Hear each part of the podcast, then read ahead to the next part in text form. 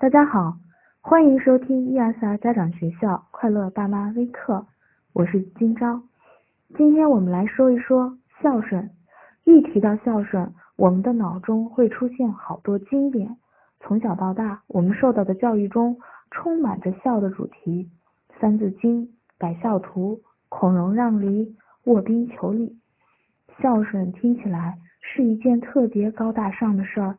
可是，如果我们在教育孩子的过程中，直接拿这些经典去要求孩子，就可能会走偏。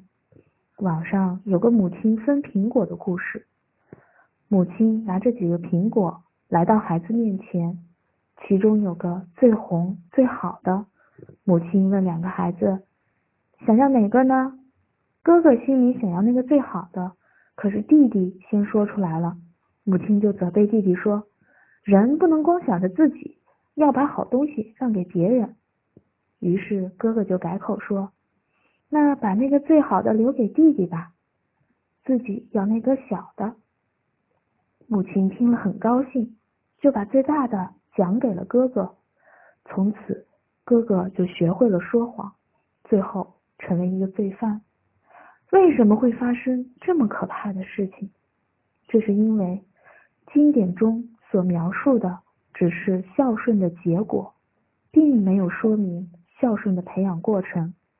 我们都知道孔融会让梨，但有谁知道孔融的妈妈是怎么教育孔融的？所以孔融才能让梨呢？如果我们只是拿着孔融让梨的这个行为去要求孩子，是不能得到一个孝顺的孩子的，只能得到一个为了讨好父母。而说谎的孩子，要想真正收获一个孝顺的孩子，我们必须了解孝顺是什么。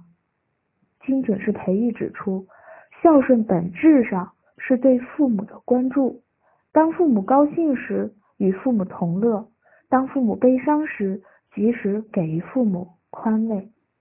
如果我们想要一个让梨的孩子，就得让他在吃梨的时候，首先想到。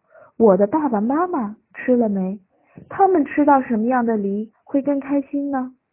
如果一个孩子能够习惯性的关注父母的感受，那么一个孝顺的孩子就诞生了。今天就到这里，感谢收听，快乐就是这么简单。